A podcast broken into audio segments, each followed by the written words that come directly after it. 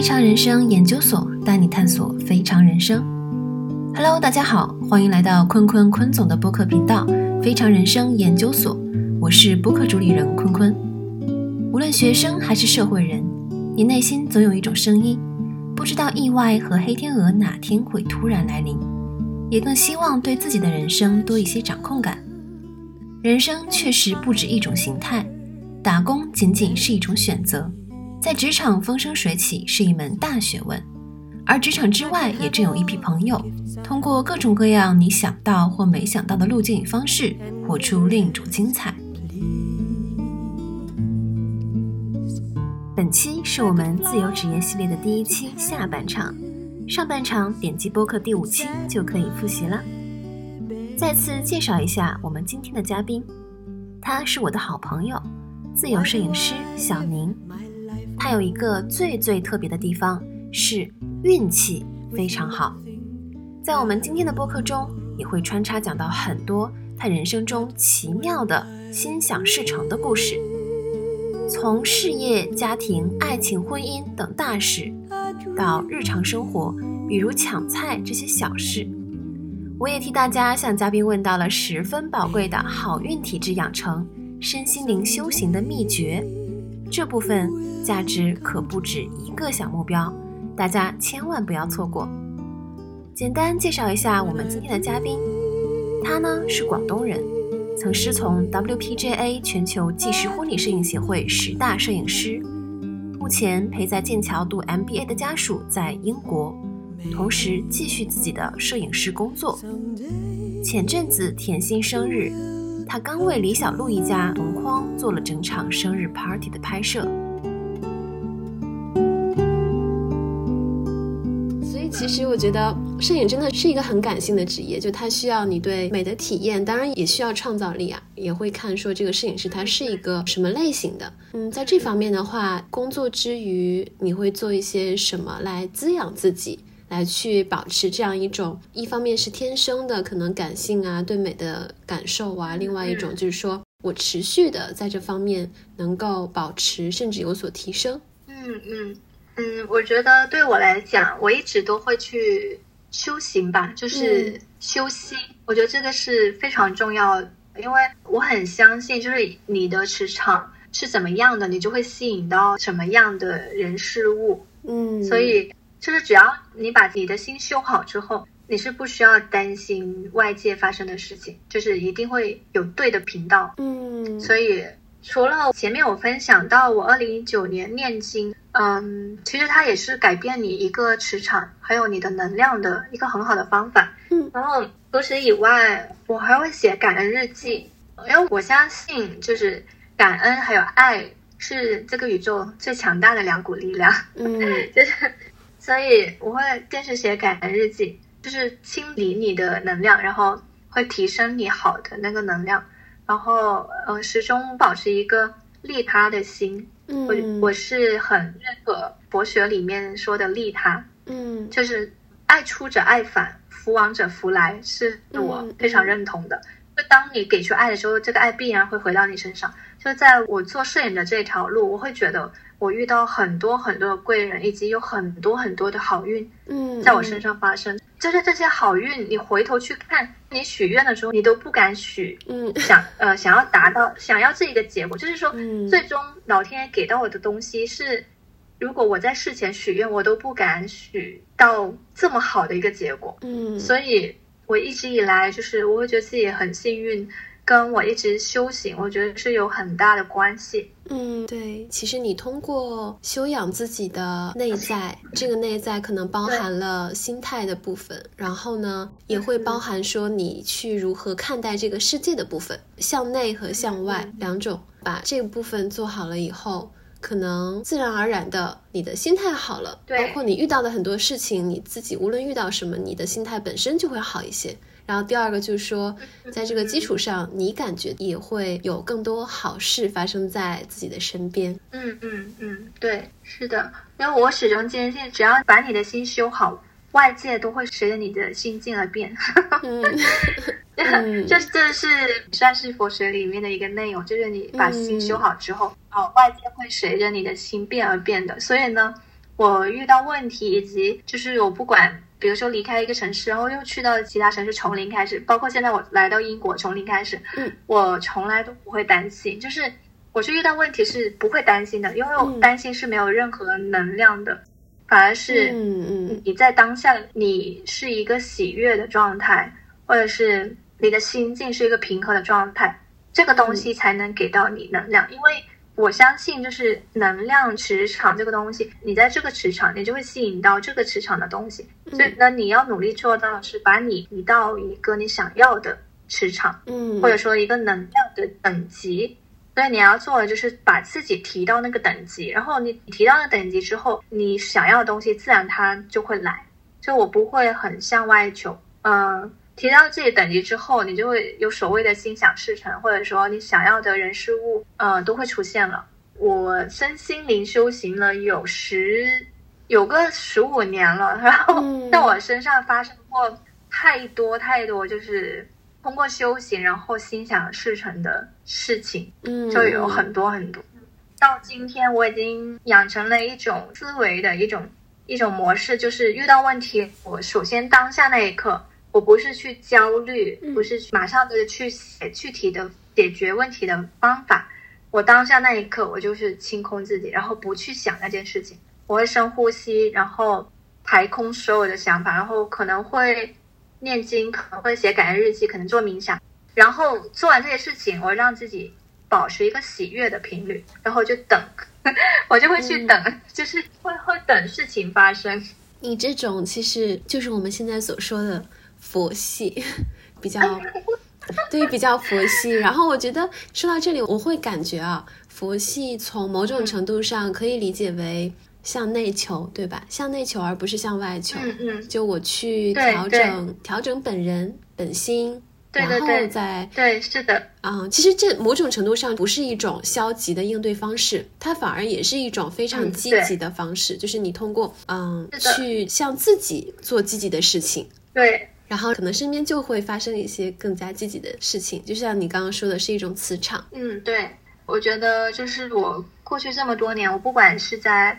学业，还是在事业，还是说在婚姻，就在一些大大小小，真的是大大小小的事情上，我都很容易心想事成，就是都会按照我想要的方法，就是方向，老天爷都会给到我，嗯，真的我想要的东西，甚至比我想要的东西更好。嗯。嗯，我在疫情就是上海二零二二年封控的那两个月，就分享一个我心想事成的一件小事情，就是当时封控的时候就会有蔬菜包嘛，然后我自己下单了一个盒马的蔬菜包，然后。我还没收到，但是我在群里看到邻居分享，他发出他收到的蔬菜包，他说河马这是什么东西？这个蔬菜包全都是那种破破烂烂的，就是洋葱啊、土豆啊，嗯，然后都是那种就是嗯，大家都不想要收到的，而且又破破烂烂的。然后我就去跟我先生说。我下的那个订单，那蔬菜包是那种洋葱、土豆那种不想吃的，然后我还挺不开心的。然后到了那天，我就对这个蔬菜包完全一点期待都没有抱嗯。到了那天晚上，那个蔬菜包到了，是一个纸箱。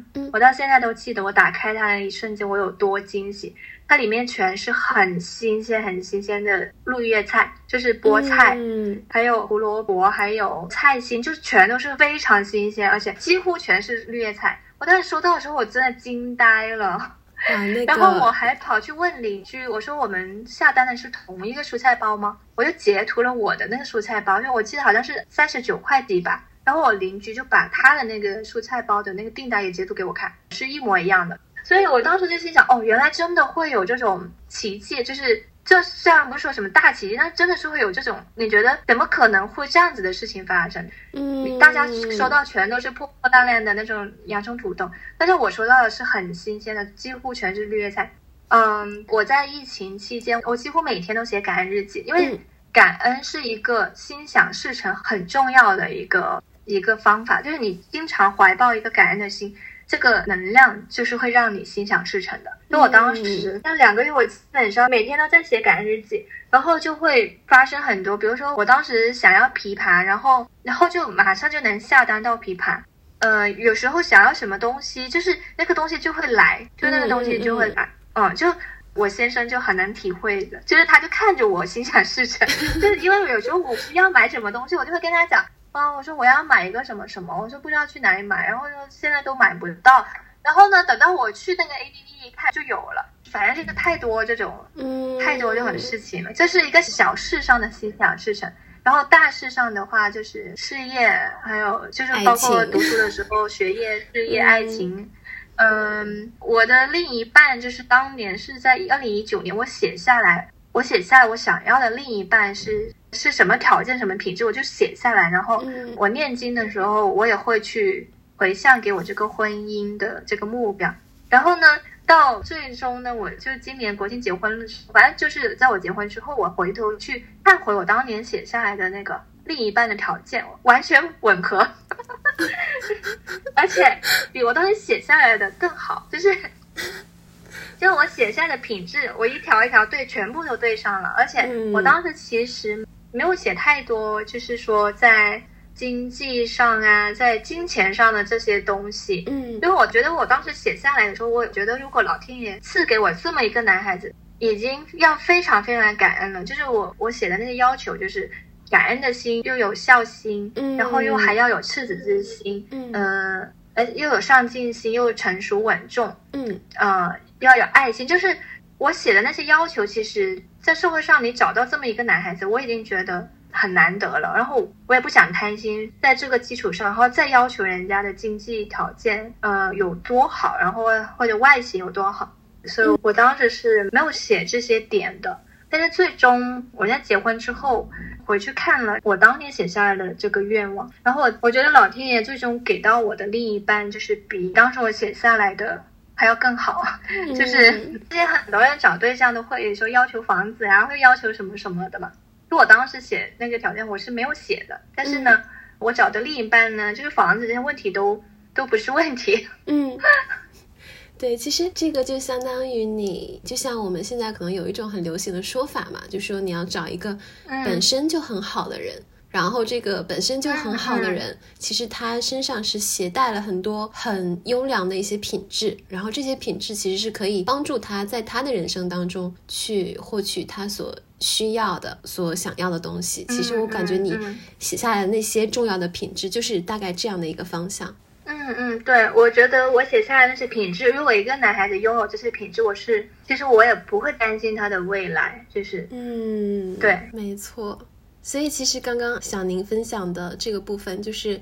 你通过自己的心灵上的修行，然后培养出来的一些好的运气。当然，这个好的运气也说不定是天生的，这个这个这个我们不知道，咱们大家都不知道。但是你所做的那个身心灵修行的部分，其实我是我是很想推荐给每一个人的，就是大家其实可以去尝试，因为让你保持一种很好的心态，无论嗯对，外界去发生什么，起码你是你是开心的，你是平和的。然后这个对对于你自己个人的身心，已经是一件非常非常天大的好事了。是的，是的，嗯我觉得是的，嗯。对，而且这些方法，我觉得事事无妨，尤其是感恩日记，是我现在分享给身边人，我会分享的最多的一个方法。嗯因为感恩日记，你可能只需要每天就写下十点你今天想感恩的人事物就可以了，嗯，然后坚持、这个东西，就是对你一点坏处都没有，反正就是坚持来试一下。如果有很神奇的事情发生，那就是很开心啊，嗯就是心想事成。嗯那如果它没有作用也没关系啊，我去感恩这些东西，对你的心态也是会有帮助的。对的，对的，就是回忆一些生活的美好吧，记录一些东西，因为人的记性其实没有那么好。对，嗯，你包括嗯以后再回来看的时候，你也会觉得蛮棒的，是一件很好的事情。嗯嗯嗯，对，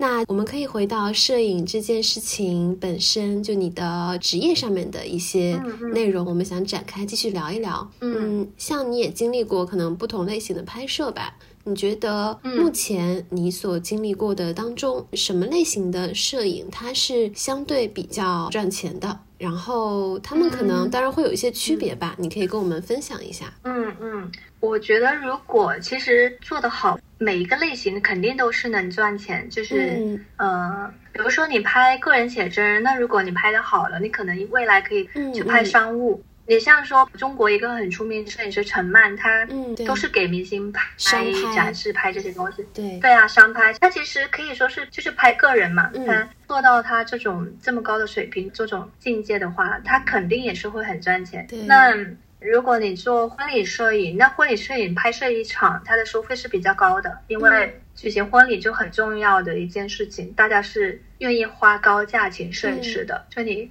拍的好的话。拍一场收费几万块钱，就是两三万，或者甚至不止两三万，在网上都是有可能。那你等于你拍一天，然后你收费就能收到这么高的一个费用，嗯，那也能赚钱。那家庭摄影呢？它可能收费拍一单，它的单价可能没有那么高，可是嗯家庭摄影它有一点很好的是说，小孩子每年都长大，有可能那个家庭他每年都回来找你拍，嗯所以就是一个很持续的、很稳定的一个客源。嗯，因为你拍婚礼，那你可能那个客户一辈子只找你拍一次啊，但是你嗯拍家庭摄影的话，那客户每年都找你拍。就我我是觉得，并没有说哪一个类型更加嗯赚钱，就是最终还是看你做成什么样。嗯，而且你刚刚所提到，就是这个婚礼摄影，其实它后面甚至会转嗯变成你做家庭摄影的客户，对吧？对对，是的，是的，嗯嗯。哎，那像这几种摄影类型的话，他们通常是在比如说开拍前，还是拍摄交付后来进行回款的呢？或者说会有一些比例上的分配？嗯，通常就不管什么类型，只要是嗯拍摄，都要提前交定金。就是这个嗯交定金，每个摄影师不一样，就是从百分之三十、五十都是有可能的，就是每一位嗯摄影师都不一样。然后尾款的话，会有就是拍摄当天拍摄完成的时候就结尾款的情况也比较多。嗯，那其实也基本上都对嗯，那你觉得在做这个工作上面会有现金流的压力吗？然后除了摄影以外，是不是还有一些其他的方法？哦，这个做摄影，如果刚开始肯定是会有的，因为你最开始积累客户的时候，你没积累起来，你的拍摄很不稳定，肯定是会有的。嗯所以我其实一直做摄影，就是嗯，我可能也要感谢我的家庭，可能从小就家境也比较好，所以我一直就是我可能只需要做自己喜欢的事情，养活自己就够了。然后就是家庭那一块，我可能压力没有那么大。嗯嗯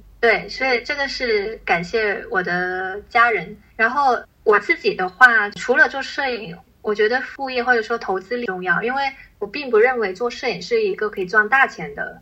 的工作。嗯嗯 然后它可能可以赚小钱，就是收入也可以做到不错。但是如果要说真的是赚大钱的话，我觉得摄影是很难的。嗯，所以我一直以来，而且摄影这个东西，最初只有你自己在拍的时候，它是一个手停口停的工作，就是你手停下来之后，你就是没有收入的。对，它是一个它不是一个卖时间和劳动力的。对对、嗯对对，它不是一个税后收入，所以呢，我不会说呃，仅仅只是依靠着说这个摄影的工作，嗯就我一直也会对理财还有或者是发掘一些副业很感兴趣。嗯嗯嗯，就是过去一直可能对股市啊、基金啊这些我会比较关注。其次呢，也会去去寻找一些副业的机会。嗯然后刚好就是这些年，因为新冠疫情，然后这些年陈皮这个东西就火了。嗯，然后刚好，因为我们家在广东嘛，嗯就是广东人本身对于这种养生食疗就是比较感兴趣的。嗯大概从二零零三年，我们家就开始收藏新会陈皮，嗯，然后至今已经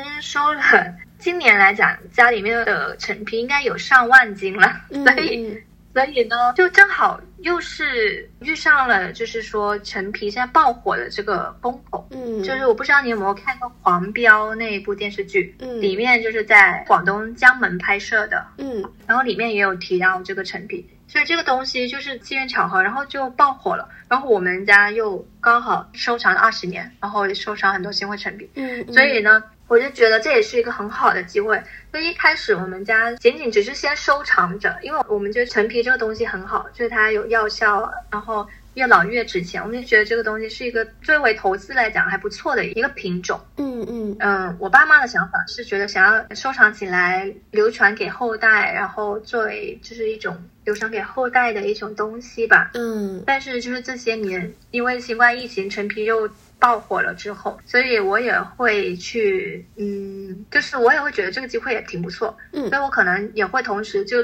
利用好家里有的资源，然后结合上这个时代的一个趋势，嗯这是这个时代的一个机遇和趋势。嗯嗯，对，总结一下的话，就说，因为目前摄影是你喜欢的事情，然后呢，你也把它当成自己的一个主业嘛。然后作为主业来讲，它其实是对可以给你提供一个目前来讲还算是相对稳定的一个现金流吧，然后一个流动的嗯资金的部分。除此以外呢，嗯会关注如何让自己在出卖时间和劳动力以外，能够去将自己的这些流动资金的资产，去把它变成一种税后的收入。无论你是通过理财的方式，还是通过去投资一些你认为比较有价值的实体的嗯东西，对，或者是什么，然后去嗯做这样的一件事情。然后包括现在嗯嗯其实你之前有提过，你有做过公众号嘛？然后包括现在的一些嗯其他的内容媒体的平台，对吧？然后这些内容媒体的平台嗯嗯也都给了我们一些新的机会，我们可以去做嗯尝试吧。当然，就是流量嘛，嗯流量是一种你很难预估、很难琢磨的东西。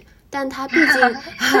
它是存在的，然后每个人是有机会的，就看说一个是你是否能够刚好被流量选中，然后第二个是你是否能够坚持下去。能做到这两点的人，其实已经是少数了。嗯嗯，我最近正好在玩小红书，就我过去只是在小红书去刷别人的东西，但是呢，最近因为我就是十月份刚到英国嘛，嗯。就到英国客源真正的从零开始，嗯。所以呢，我就必须要去做小红书，因为小红书在海外市场其实它的用户相当不错，就是嗯英国的留学生很喜欢用小红书的，嗯。而且如果做得好，就是如果有流量起来的话，其实那些有需求拍摄人是很容易找到你。嗯。所以我等于今年就是不得不就去开始了做小红书的这条路，嗯。然后大概做了一个多月，我就发现就是就是我平常会发我的摄影作品，但其实它的流量不是很高的。嗯。然后前几天我就想要搞一下这个流量，我就为了博一下眼球，嗯。我就发布了一条跟陈皮相关的内容，嗯。是两年前，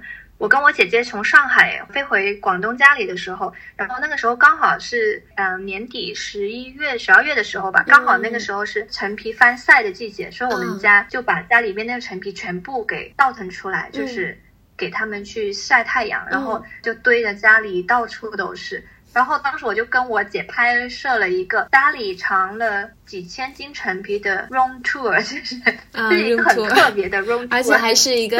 大 house。对对对，因为当时两年前的时候，家里面放的是大概几千斤，就是别的地方也有放一些千斤，我们就嗯从花园就从院子。从大门口，然后一直就这么走到三楼，然后走了一圈，然后就拍了这么一个很 特别的 room tour。这条内容我前几天发布，然后结果它火了，然后嗯，就短短四五天的时间，就有很多网友跑来问我，你家的陈皮卖不卖？然后呢，几天时间，我目前应该成交了有五单吧，嗯嗯嗯嗯 就是 陈皮，真的是一个很意外中的惊喜。嗯 所以我觉得小红书这个平台是真的非常好，但是能给到普通人一个你只要有亮点、有才华、有技能，呃，有抓眼球的东西，就是能给到你一个机会让你去变现的。嗯那我觉得所有人都可以去尝试这个东西，就你不一定说一定要做的有多好，反正你就你有你的特色，然后你就坚持去发布、去输出，可能就哪一天戳到了哪个流量密码，你可能哪一篇笔记就火了，然后可能也会为你提供一个变现的机会。嗯嗯对，就是最近玩小红书的一个感受，就是还让我蛮惊喜的，真的就是短短发布短短几天时间，我就已经成交了，然后那个金额也有个大几千，就是真的是，我就坐在家里面拿了个手机，然后就几天时间，小红书就可以变现个几千块钱，所以我很鼓励大家就是。都去玩一下，就是不一定说要玩的多好，但是去玩一下，我觉得这是可以的。嗯，对，我觉得目前这种时代，你就充分利用好自己和自己身边的一些资源、自己的才华，然后呢，你有什么样想要分享的东西，其实都可以去跟大家分享，因为每个人都有他喜欢的点，然后每个人都是不一样的。嗯，我觉得这也是对。这个时代当中我们可能需要去提倡的一个部分，包括我们做的这档播客嘛，也是一样的。就是我们说非常人生，不是说你的人生有多么的华丽，有多么的华彩，而是因为每个人真的是非常独特的。然后你会发现，你所分享的那些东西，一定会有一个人需要在这个茫茫的人海当中。嗯嗯，对我我觉得非常认同，就是真的是。不是说这个人有多优秀，他分享出来的东西才有用。嗯，就哪怕你可能只是一个很普通的人，但是他可能有一句话就是能触动到你，然后甚至可能会改变一个人的生命。所以，嗯，对，我也觉得，就是这个时代，就是分享确实是一个很好的东西，就是嗯，去分享出去，你不知道会怎么影响到别人，但是呃，真的有可能你会改变一个人。嗯，对。那其实像你现在作为一个独立的、自由的摄影师，其实已经差不多实现了自己之前的一些设想或者一些梦想。因为摄影其实是你很热爱的一件事情，对吧？然后，嗯嗯，那如果说要你给想要成为摄影师或者说独立摄影师的朋友们几条建议的话，你会想要说些什么呢？嗯，我觉得如果想要成为摄影师。我还是会建议先从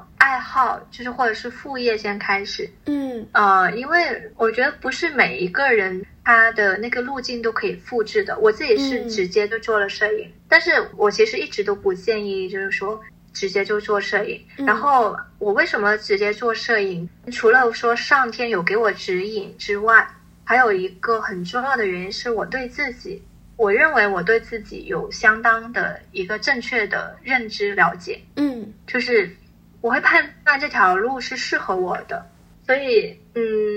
就不能说你看别人直接就跑去做事业，然后变成了人生赢家，然后拍摄拍到了明星，或者说怎么怎么样，然后你就鼓起勇气跑去做。我觉得很多时候。不一定能完全复制别人的那条路，对，所以我自己对自己的了解，除了 从小到大在学业上也好，就我就大概能知道我是非常不适合在一个公司那种职场环境，嗯。嗯，我很适合那种怎么说，就是一种很自由、很自在，还可以任我自己发挥，然后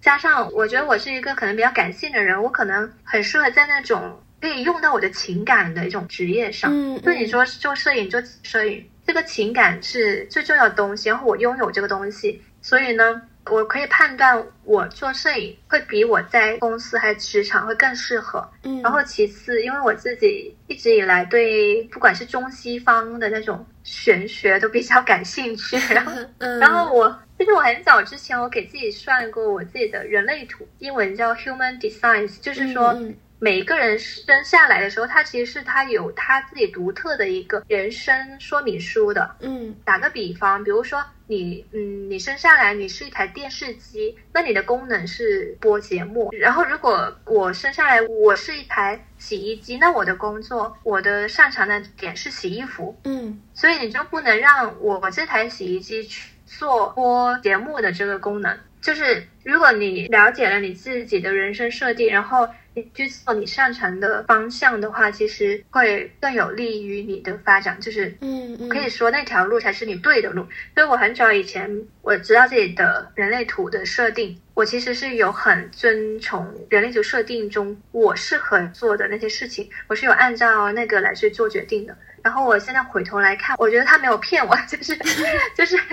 他说的非常的准。就是我只有一条通道，就是美的通道。那条美的通道叫什么？他说，呃，你把美呈现给世人，然后这个是你的求成之道。嗯，就我的那条通道是这么解释的。嗯，然后我会拥有一个居中心，居中心是代表人生和爱的方向。然后我还有一个直觉的中心，我是可以相信我的直觉的。所以呢，我觉得我那个居中心可以给我指引人生方向，然后我的直觉中心可以让我信任我的直觉。嗯，我的那条通道，它告诉我我要把美呈现给世人，这个才是我的求生之道。所以我做摄影的话，我觉得我是就是一个把美呈现给世人的一个工作。对，所以这个会让我比较就是能。放心的去做这个决定，嗯，我觉得自己大概率不会错。其实我自己也不是学摄影，然后自己一开始瞎摸索，然后我妈妈一开始其实她很反对，她跟我说：“你不是学这个东西出身，甚至有一些人是学艺术、学画画，他其实跟摄影都有共通的点，就是都是那种审美画面，他们甚至都有共同的点。但是我的本科学的是生物科学，然后我的研究生学的是市场营销，其实这个东西跟艺术、跟摄影师可以说是不相关。嗯，然后我妈妈说：“你怎么去跟人家去拼？就是你怎么去能赢得过别人？就是嗯，人家为什么找你拍照？”其实，如果按世俗来讲，我当初做这个决定，我觉得确实，如果我不是我自己，我是我的亲人，我可能都会说劝一下小李，是不是真的一开始就直接走这条路？因为这条路没有回头路。对你这条路做不好，你完全没有办法回到 正常的职场。所以，其实当时帮助我做决定，我觉得人类图帮了我很大的忙，因为我。我是有听从他给我的建议，就是他告诉我的，我拥有的这天赋，对，嗯，所以是基于这些点我做的这些决定。所以我觉得你刚刚说给到一个想成为摄影师的朋友的一个建议，我觉得首先做决定的时候，我不鼓励说勇敢做决定，嗯 就不要说头脑一热啊，我就要去改变自己，我就要去选这条路，然后我真不觉得。一定会成功，所以一定要了解自己，就真的是要了解自己，判断哪一条路更适合自己，这是最重要的。因为选错了，比你努力，就是说选择是比努力更重要的。对，然后选择是一个起点。对，然后第二点呢，做摄影师，我觉得审美很重要，嗯，就是你的审美会决定你拍出的东西是怎么样的。是如果你的审美不在线的话。你拍出的东西，你都不知道它不好看。对对，就是那你的。对，我觉得如果这样子的话，你怎么做呢？就是你已经觉得你拍的照片一百分了，可是，嗯，虽然说审美是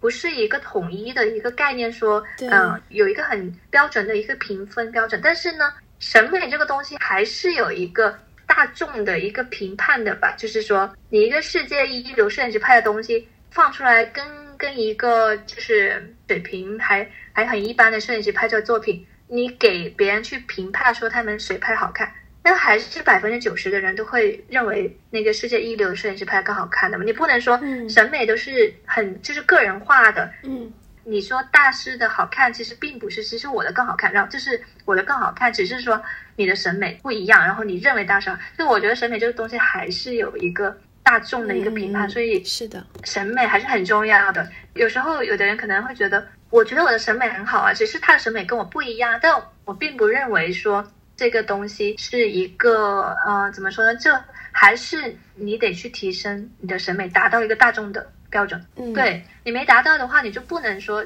因为审美是有一个个体差异性，所以我的作品才没有得到大家的喜欢。嗯，呃，对，所以如果说提升审美的话，自己要多去看好的作品。就看那些大师级的作品，要看很多很多很多。就是摄影这个东西，你是需要超级超级多的输入。然后你才能输出到一点点。对，其实我们说，像你刚刚提到审美，它确实有一些独特性，因为每个人肯定喜欢的好看的东西有所差异嘛。包括甚至另一半也是嘛，就是我觉得帅的，另外一个人不一定觉得帅，对吧？但是从一个通用的层面上来讲，还是有美商这个东西的。就美商它是存在的啊，然后你起码你会有一种，比如说无论是你在结构上的感受，还是说你对这个画面整体的感受，还是你对色彩的感受，就它都会包含在整个美商当中。就是有的人在这方面他天生会有比较强的一个感知力，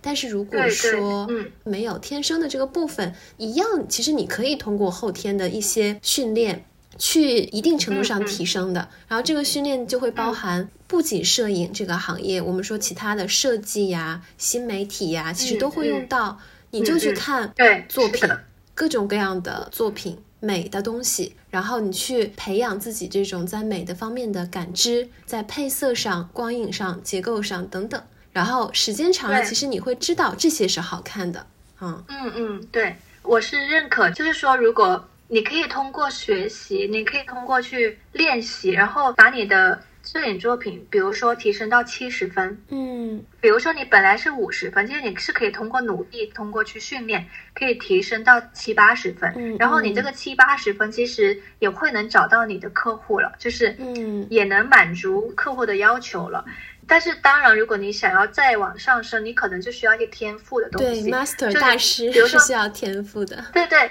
就是你在八十分到一百分之间去走的时候，可能就会到了你需要拼天赋的地方。对，所以，嗯，但是至少我们还是可以努力的。大众能达到八十分，这个概率还是很高的。就是你达到了八十分，能能有属于你的客户，是可以做得到这件事情的。嗯所以呢，我会觉得，嗯，就是通过去练习，然后去提升审美，嗯然后把自己尽量就是水平技术提升上去。哪怕说觉得自己没有很大的天赋，觉得问题也不大，那你就做一个八十分摄影师好了。嗯然后，如果你有天赋呢，那就锦上添花，你就可以尽量去达到九十分甚至一百分。嗯，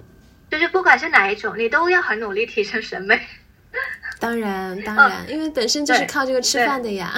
对对对，然后嗯、呃我觉得第三点的话，就是你个人的特性，嗯就是可能会觉得摄影只是摁下快门然后拍别人，跟自身没有关系。但我觉得是摄影最重要的东西是跟你自身是有关系的。嗯就是呃，我曾经看了一句话是说，摄影最终是跟自己对话。嗯，就是虽然你是在拍拍外面的世界，但其实摄影最终是确实是跟你自己的对话。因为我跟我前面分享过，就是你想要拍什么东西下来，是你的心去决定的，对对对，所以你的心才是摄影的本质。嗯，就是你想要记录的那个画面是什么，和你旁边的嗯这个摄影师他想记录的画面是什么，其实是不一样的。对，所以你心灵的高度就决定了你的作品的高度。嗯就比如说，如果像那些世界摄影大师马格南摄影师，他们拍下来的东西为什么能触动人心？因为他的那个高度拍下来的东西，他的作品能触动人心。嗯但是如果一个自身不修行，然后他没有到那个水平，他没有办法拍到一些能触动人心的内容，所以他永远都嗯做不了大事。就是这个也是我自己一直很努力。嗯，很努力需要提升的，就是包括嗯、呃到今天就我做摄影也做了好多年，然后也得到一些就是外界可能会觉得很好的机会，就是嗯。拍过了明星或者是嗯、怎么样，但是我还是觉得摄影这一条路真的还有很远很远的路。嗯，我我现在也会经常对我拍的东西还不够，就是不够满意，嗯。还是觉得可以拍的更好，然后再看看那些大师的作品，觉得自己真的还拍的很差，所以所以就是刚刚说到这三点嘛，就是第三点是跟你的自身，所以要去修行提升自己，嗯这个是一个最重要的东西。嗯，其实听到你刚刚说的这个部分，我会觉得你是有追求，就是你是有要求的这样的一个摄影师。对，你会给自己有一些往前进的方向和目标吧。然后你也知道说，我自己可能哪里还需要去做的更多。嗯嗯嗯，对，是，就是我我觉得摄影就是你不能一直只是拍拍拍拍拍，然后嗯你就没有思考。就是那会遇到 就是会有遇到瓶颈的，对不对？会遇到瓶颈期的。啊，有有遇到瓶颈期，就是大概在去年的时候，我就我就已经在思考，就是我觉得我拍照的构图总是突破不了，然后呢，嗯其实我拍的照片交差是没问题的，呃，客户找到我，我拍出来，甚至他们大多数都是会很喜欢，都会说拍的很好。但是我很多时候我自己就是不够满意，因为我觉得就拍的很中规中矩，就是就突破不了。然后呢，就在去年十一月份的时候，在我有这个瓶颈期的时候，我就又遇到了一个艺术家，是一个画家，嗯上海的一位画家。嗯然后他当时在举行他的一个画展，然后我就去做他助理，大概有十天时间吧。在这期间，他跟我交流了很多，因为他也同时也是摄影师，他是一、嗯嗯他是一名画家和同时也是摄影师，而且他也在国外也举行过摄影展览的。嗯他就跟我分享，他说摄影这条路，嗯、你要走得更远的话，你要去抛弃摄影的本身。他他当时建议我，他说你要找一段时间完全不去看摄影的作品，你嗯去看建筑，你要去看嗯，就是比如说建筑类的，然后视频类的，就你要看别的东西，不要去看照片。我懂他意思，他是要我把我的思维打开，就不要局限在说怎么去拍好一张照片上，把我的思维打开，去看其他种类的艺术作品。嗯，就是你需要去体验各种类型的美，然后去把你就是你内在的那个库给丰富起来。对对对，就是不仅仅局限在一个照片，说什么构图、什么光影，嗯，而是要去打破掉它，去看其他更多的东西。可能你去接触其他东西，你才能把其他东西的元素加入到你的摄影作品中，你才能去打破它吧。我觉得他是这样子。然后当时这位老师他跟我分享的东西，其实也有很触动到我的东西。他说，你做一个摄影师，嗯，最终。你是想要给世人呈现什么东西？他说，你作为摄影师，你有这个技能去拍照片，拍下这些东西，给到大家看。他说，那你拍下这些东西，是不是可以传递一种美好或者爱？你拍下这个东西再呈现出来的时候，是不是可以让世人会感受到更多的一种爱，还有一种美好？嗯，就他会觉得做摄影师是要有责任心的。嗯，他觉得做摄影师，你不仅仅是。随便的拍，你是要这个器，对你这作品出来之后是要给这个世界带来一点点的用处的。嗯 嗯嗯嗯。他说，摄影它只是一种工具，它是让你去表达这个世界的一种工具。嗯，所以你要去拍值得讴歌的东西。这个就是当时他跟我分享的，就我我觉得一直以来我身边就会有很多很多贵人，就在我那个时候，我就我就一直在思考我怎么突破不了，突破不了。然后我突然就又认识了这位画家，而且他跟我分享了很多关于摄影的东西，他还把他去拍的一些摄影作品拿来给我看，跟我说他怎么拍出来的，他的想法是什么。嗯，又是一个贵人的出现。嗯嗯，对对，所以。大概就是瓶颈的时候，就我一直觉得构图不够突破，然后他还把他徕卡的相机带出来，教我怎么去拍。就是，嗯，他说，嗯，如果你只是拿了个相机在你眼睛面前拍，得到的那个画面永远都是那一个视角。嗯，他说你要想象，想象成你自己是一个苍蝇，围绕着那个物件或者那个人物。三百六十度转的一个苍蝇，就是会三百六十度去动的，嗯，一个镜头，嗯，然后你这样子得到视角，是不是就会比你永远只是把那个相机放在你的眼前要多很多？然后大家示范给我看，他会跳起来，他会蹲下来，他会绕圈圈这样子去拍，嗯，就是他会跳着拍，然后蹲着拍，然后跑着拍，然后一台 GoPro 就拿我做模特，对对对，他就。以我做模特，然后他就围着我身边各种角度去拍，拍完之后他就给我看，他说：“你看这样子，你的视角是不是丰富了很多很多？”嗯嗯，所以我一下子就打开了，因为我当初是嗯拿着那个镜头，在我的那个眼睛里看的那个镜头，就是在那个镜头里把里面的人物换来换去，就是把人物放在右边还是左边还是哪里？但是我的局限是永远都局限在我的那一个视角。只是在那个视角里把他们摆来摆去，但是老师是教我直接换一个视角，就直接跳起来蹲下去，直接就换一个视角，就是在更加立体的、更加立体的空间当中去找。对对对，是的，是的，我之前就局限在一个平线里面的一个视角，只是在里面去把这个。被拍的物件，把它们的位置换一下，然后构图换一下，其实是很难突破的。所以他当时跟我说，你要像一个苍蝇一样三百六十度转，你就会得到很丰富的构图。我就一下子就是打开了，我就觉得哦，太妙了。然后我就拿着他的徕卡相机去扫街，就是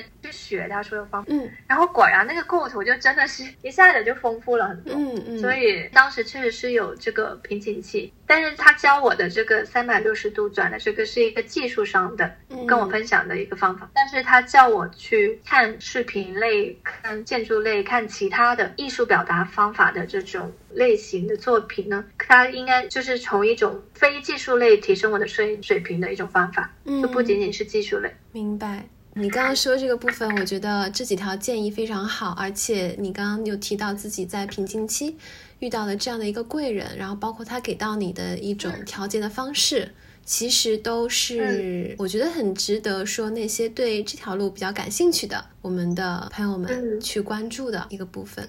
那其实像你现在已经已经把自己的爱好变成了工作，变成了自己的工作日常啊。有一种说法说，当你把这种事情变成自己固定的工作的时候，它可能就不再那么有趣了。然后可能你对它的热爱程度呢，或许会不如当初你只是把它作为兴趣的时候那种热爱。对，所以那你觉得在从事这样一份事业以后？自己会有这样的变化吗？嗯，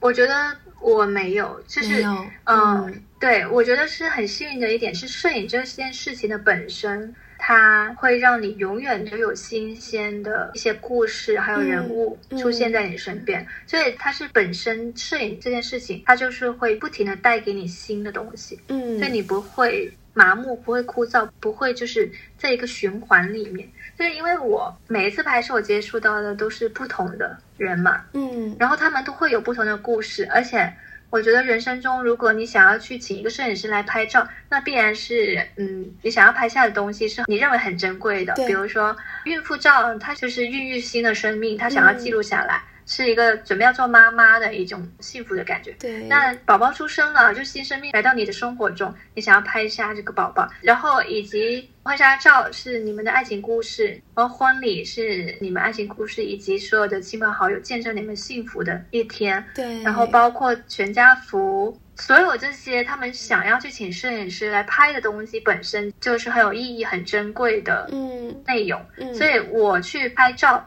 接触到的都是这种爱，还有这种幸福，嗯，所以甚至可以说，我的工作就是在滋养我的一件事情。你说的没错。因为就是 对。我能感受到，因为摄影我自己本身也比较喜欢嘛，然后包括看一些美的东西啊，因为你确实会发现，你再去多多接触这些能够给你带来正向的能量的美好的事物的时候，就是很快乐的。嗯，对，所以摄影这份工作它并没有让我就是会疲惫或者说是失去热情，反而是我很很多时候会在拍摄当中自己也会很感动。就其实我拍照，我真的遇到过，就是拍婚礼的时候会会跟着流泪，就是被新人的爱情打动，很经常。我在拍婚礼的时候很经常会流泪。然后呢，拍一些家庭摄影的时候，每个家庭都有不同的故事。就是我自己，嗯，也是今年十月份的时候，有一个客户跟我说，就是他当时来找到我拍照，是因为他的爸爸查出来他是有癌症，就是可能撑不了太久了。然后当时他就很想要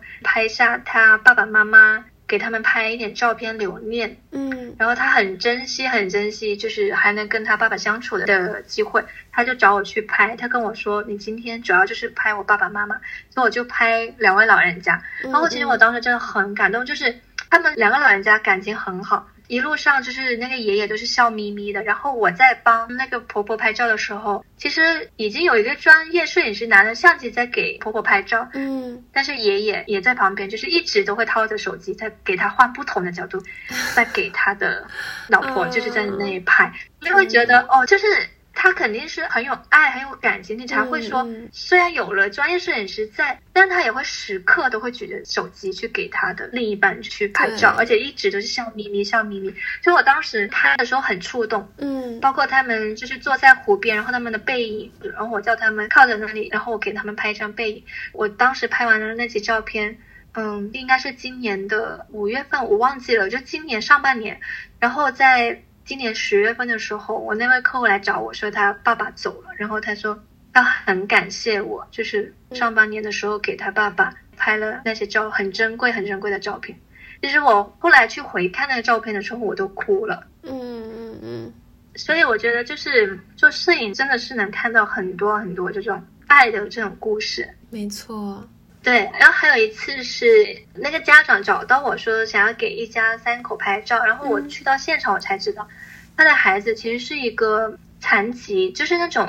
嗯，我不清楚具体是怎么样，但是他的智商其实是有点就低于正常人的。他虽然已经要读初中的水平，但他其实还像一个四五岁的孩子的那种智商嗯就是一个大小孩。然后他爸爸妈妈跟我说，他们上一次拍照是十年前，嗯然后已经很多很多很多年没拍照，然后他这一次就说希望找我给他们拍一点全家福，嗯我就给他们拍了。然后我就觉得我的这一次拍摄真的是太有意义了，就是他们一家三口的上一次拍照是十年前，然后下一次就是现在我给他们拍。嗯，那你说我这一次拍摄对于他们这家人这也人生中来讲，也是一个很重要的一次。就未来翻看照片的时候的这一次给他们拍的照片，肯定也是很珍贵的一次。所以我就会觉得，我拿起相机给他们拍的这个照片，就是会很有分量的。就这个时候，相机就是它不仅仅是一台相机了，就是嗯嗯，对它就好像是你镜头前的那些人、那个家庭，他们的一个过去的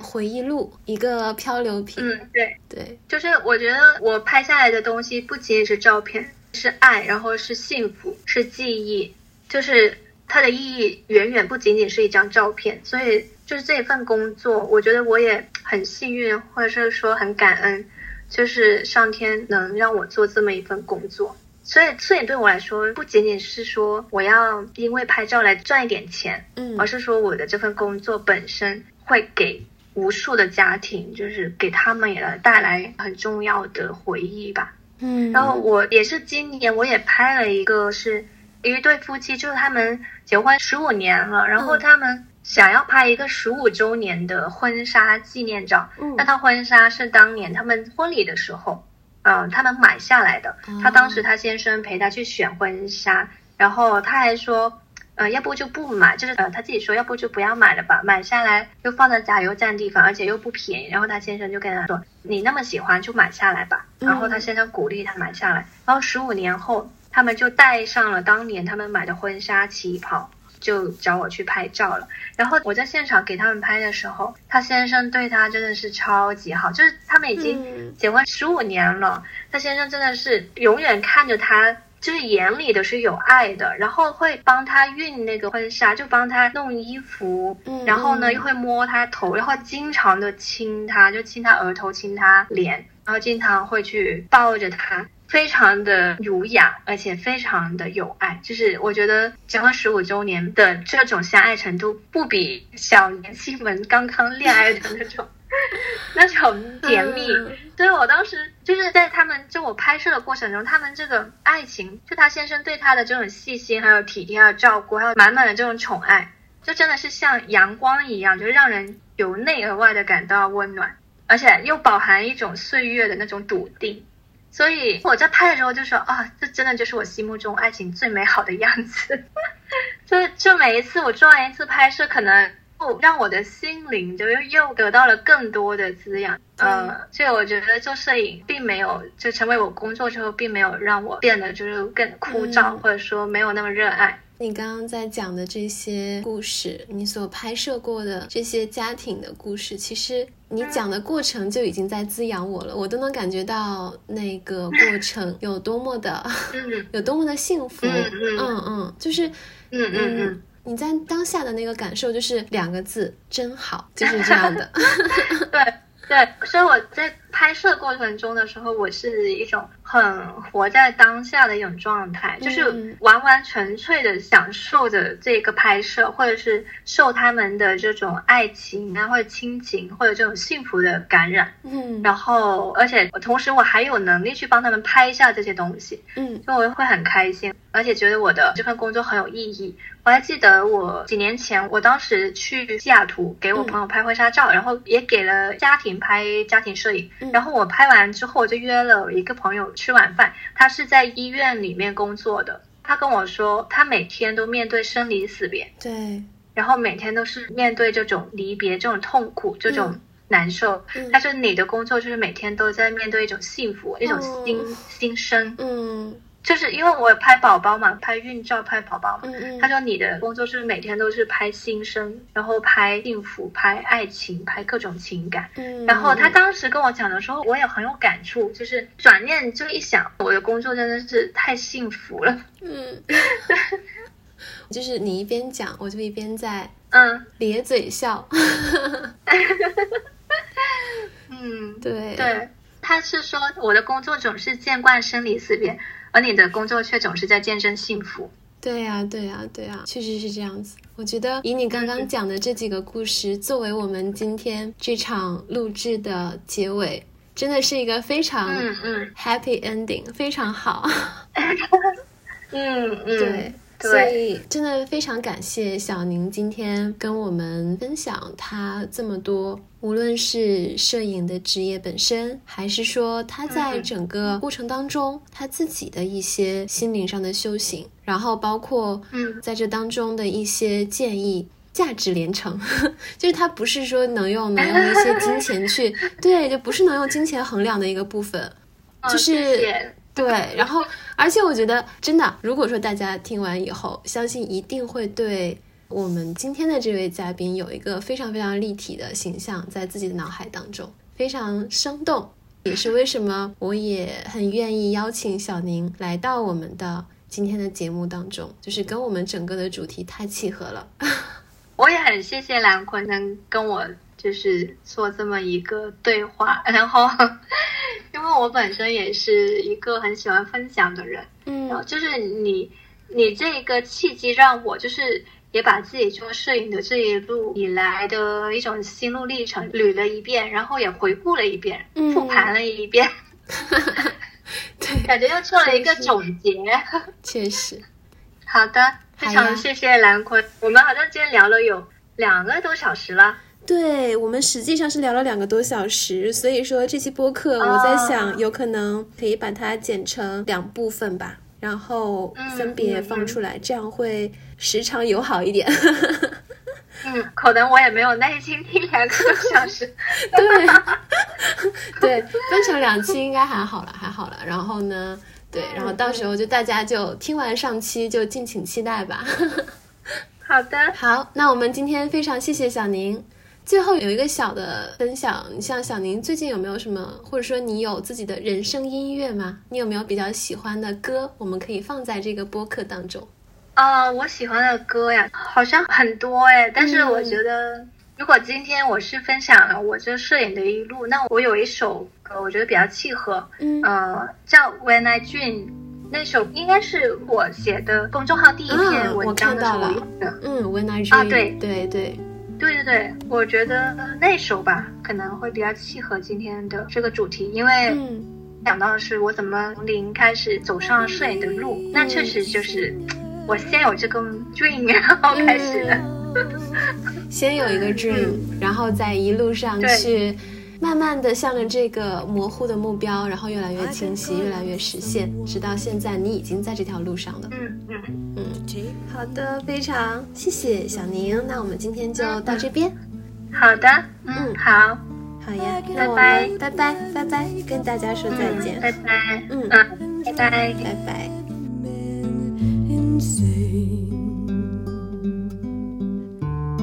I can go 喜欢我的频道，请尽情 follow，多多讨论，用力分享。一个动作不要钱，但是可以让大家开心一整天。节目将因你越来越精彩。有关注的话题、好奇的问题，及时的反馈，欢迎在评论区与我互动，也可以添加主理人微信。期待我们的不期而遇，下期见，拜拜。someday. true. When I dream.